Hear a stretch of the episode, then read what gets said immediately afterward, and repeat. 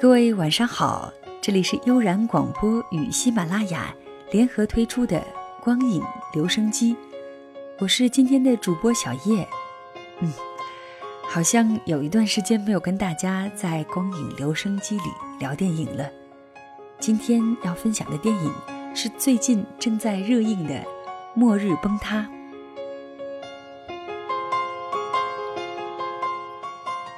对于灾难片有种情有独钟的兴趣，总觉得看灾难片是一场对心灵的洗礼。有时战争片也会带来同样的感受，都会让我反思人性，珍惜当下，感恩拥有。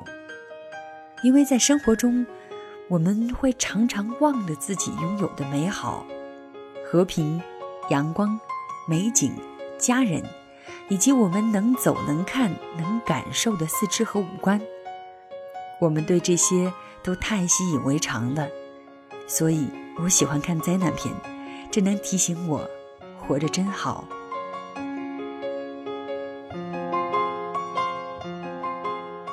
看过一些灾难片，头一个给我留下深刻印象的就是《泰坦尼克号》。电影中除了杰克和露丝的爱情，带给我最大震撼的就是灾难来临时各色人等的反应。末日崩塌也是如此。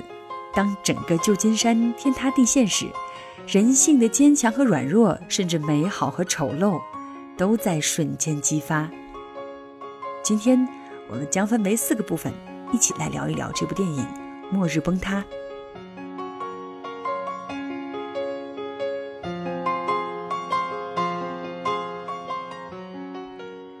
首先来说一说生与死的考验。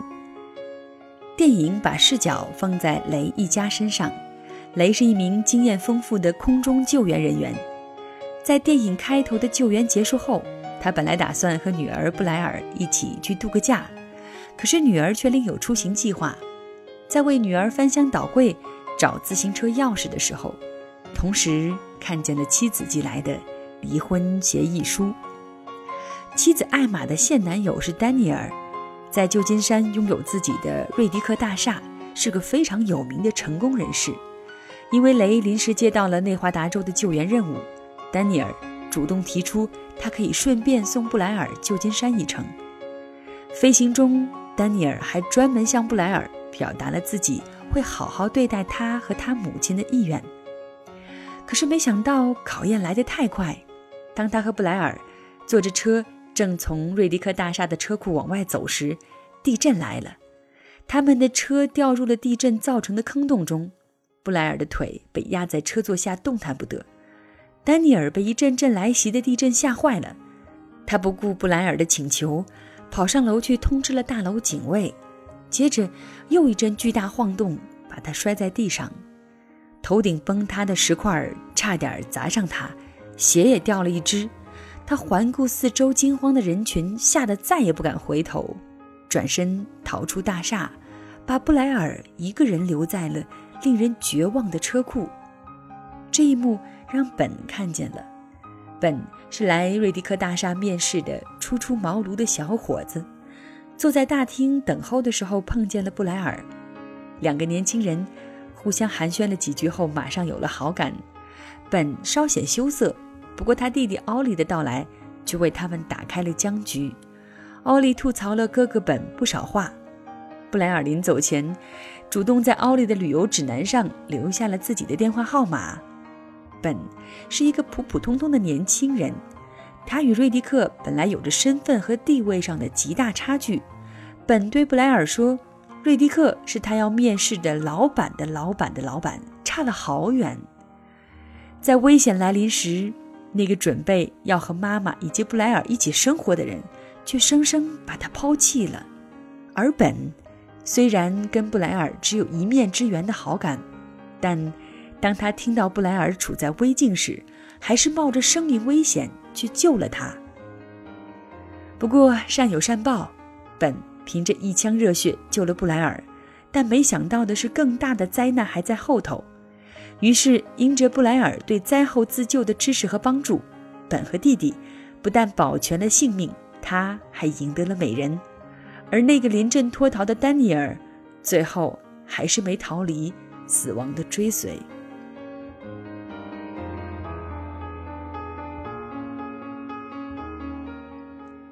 第二部分，生死患难中倾吐内心。雷是一名响当当的硬汉，拥有健壮的身躯、坚毅的面孔，但铁汉不乏柔情。当他深深凝视着自己和妻子、女儿的出游旧照时，我就知道他并不愿意和妻子就此分手。所以，当雷突然听到妻子打算和丹尼尔同居时，他的情绪顿时坏了不少。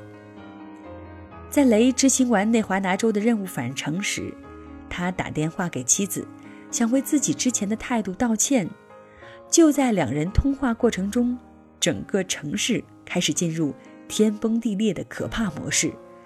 还好，就在大楼完全崩塌之前，妻子艾玛抓住了雷从直升机上放下的吊篮。直升机外，摩天大楼还在不断瓦解崩溃，整个城市仿佛……末日到来，还来不及喘气，女儿布莱尔来的求救电话又让他们心急如焚。雷和妻子立马飞往旧金山地震的核心地带，去营救他们的女儿。就在重新得知女儿已经脱离险境时，雷让女儿去科伊特塔等他救援。妻子艾玛说：“这么多年来，第一次听你。”谈起这个地方，原来那是他们一家人当初一起度假的地方。艾玛说起了意外溺亡的布莱尔的妹妹。艾玛说，一直都觉得是自己没照看好 Melody，雷因此怪他，但雷不想谈论这件事。可艾玛说，就是因为你不愿谈论这个，我们才走到了如今。显然，当初 Melody 的死给两人的婚姻造成了一条深深的裂缝。雷痛苦地回忆起女儿生前漂流的镜头，他说：“都是我要带她去漂流的，我救不了她，不知道如何面对你和布莱尔。”原来，隐藏在他们彼此心底多年不愿提起的伤痛，才是他们分开的元凶。其实他们谁也没有怪谁，只是他们自己背负着愧疚，不愿面对彼此。所以，坦诚相对实在很重要。虽然清理伤疤会很痛，但若等到它化脓了还要掩饰，也许会让你整个身体都废掉。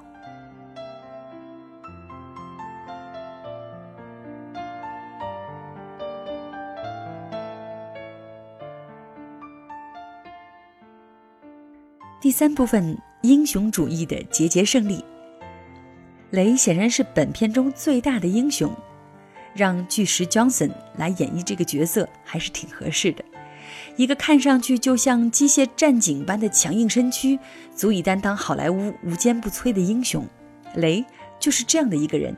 从一开始的狭缝救人，到巨灾降临时他临危不乱的气场和坚毅笃定的目光，不但是同事眼中的大哥大。同样也给妻女和身边人带去了满满的安全和可靠。不过，为了突出英雄的伟大，电影不惜所有，为英雄的最终胜利铺平道路。当地裂山崩，整个城市在颤抖的毁灭中时，雷在直升机上。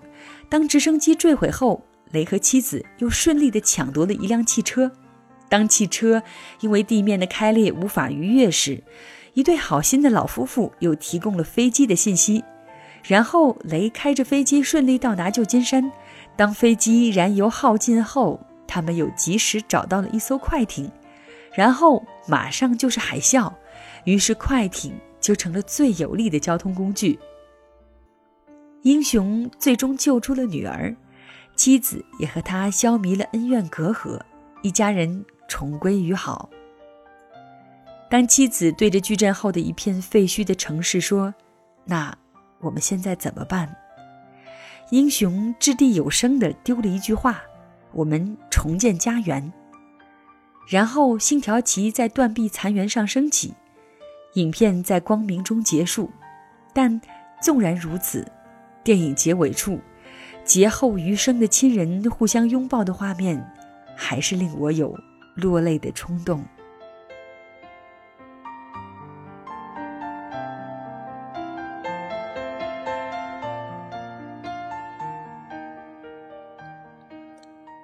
第四部分，灾难的巨大震撼。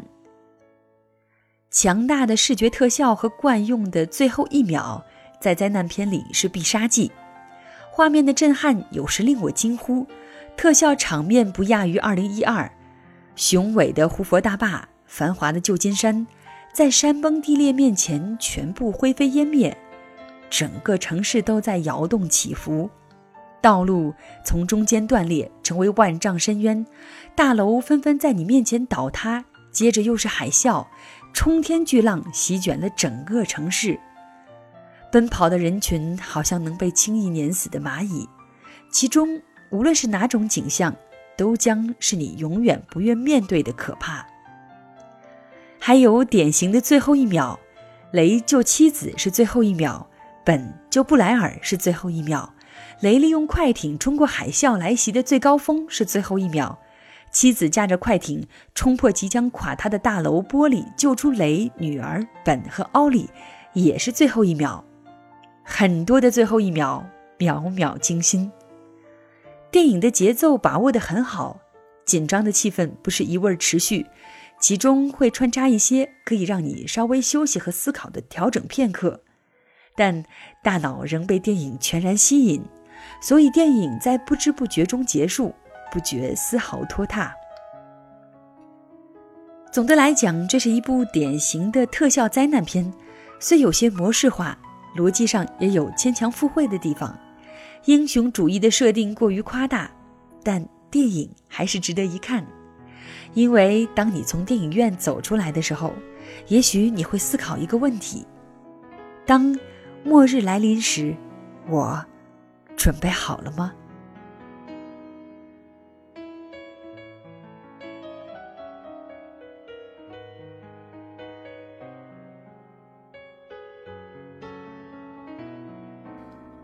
好的，本期的光影留声机就到这里。大家可以在喜马拉雅搜索“都市夜归人”，关注每周三的光影留声机；也可以在喜马拉雅搜索“悠然广播电台”。或者在微信公众账号搜索“治愈系广播”，关注悠然广播更多的节目。当然，如果你想要收听小叶更多的节目，可以在喜马拉雅搜索“小叶三二一”找到我。谢谢你的聆听，我们下个周三不见不散吧。他们说季节越来越无常，就连雨水也跟着受伤。世界像风中尘埃，谁也不敢大声对人说。你爱我吗？别问我永久到底够不够。假如地球脱离了宇宙。永恒的大地是融化，就让我们紧紧拥抱着，变成沙。如果世界末日真的有审判，所有人类剩我们两个，不管付出任何的代价，我愿为你上。无悔